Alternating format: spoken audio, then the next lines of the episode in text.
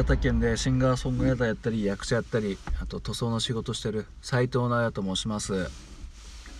どうも聴いていただきありがとうございます。今ほど歌いましたのはスピッツで「チェリー」という曲でした。相変わらずの夏メロっぷりでございますがそしてね朝一で歌うには少々 高かったですね。うん。もうねこれこそほんと20年以上前で僕は高校生の時にねあの通学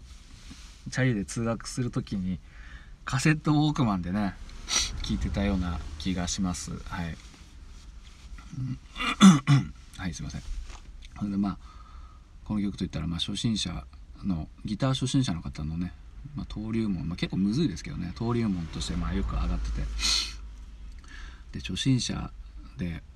な思い出すの思い出すっていうかね思い浮かべるのが昨日あの僕バンドのスタジオ入ってきたんですよね、うん、ドラムでね、うん、というのもこれ企画バンドみたいなやつで、まあ、ライブの予定も別にないんですけど初心者のベースの人がいてその人がバンドやりたいと、うん、でやるんだったら同じく下手くそな人がいいということで本来ギタリストじゃない人にギターやってもらってで僕みたいに本来ドラマーじゃないけどまあまあ叩けるっていう人を選んで、まあ、みんな同じレベルでやろうっていう感じでねやったんですよ。で昨日初めてスタジオ入ってですねでまあまあ僕もドラマ初心者ですけど音楽の知識はあるんでうんもうねまあ昨日ギターの方は欠席したんですけどあと2人いてその2人ともバンドのことよく分からんのでもうなかなかこう肌からねその冷静にその人たちを見てるとああそっか初心者ってこういう感じなんだなってねこう偉そうに 僕もねドラムはま完全に初心者なんですけど、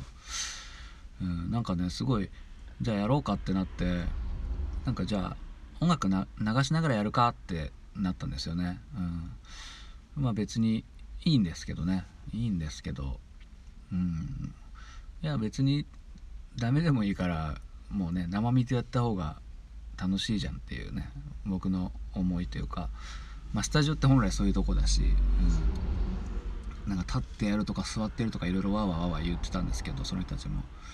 いやもうやりやすいようにやりゃいいじゃん練習なんだからってね。思うんだけど。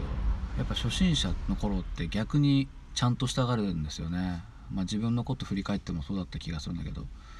面白いですよね。初心者で何もできないのにちゃんとしようとするっていうね、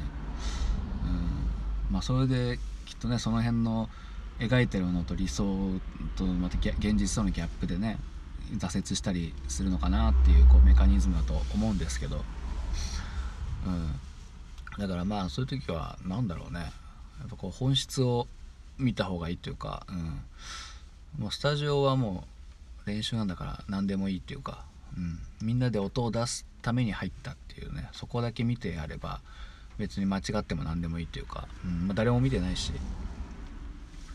うん、なんかそういうのって結構あるよなと思って、うん、初心者ね始めたての頃ってちゃんとしがちというか、うん、なんていうかやっぱ知識がないと手を抜くこともできないんですよね。うん知識とか引き出しがあっていろんなこう回り道とか逃げ道を覚えて初めて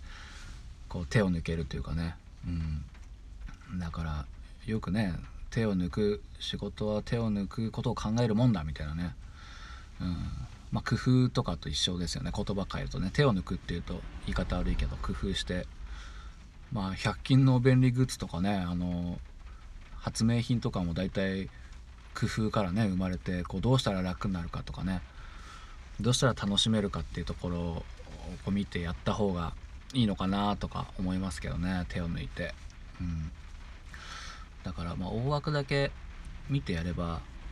うん、別にちゃんとやんなくてもいいんですよね。ちゃんとやらなきゃいけないっていう目的じゃないから、うん、楽しみたいっていうのが目的だから。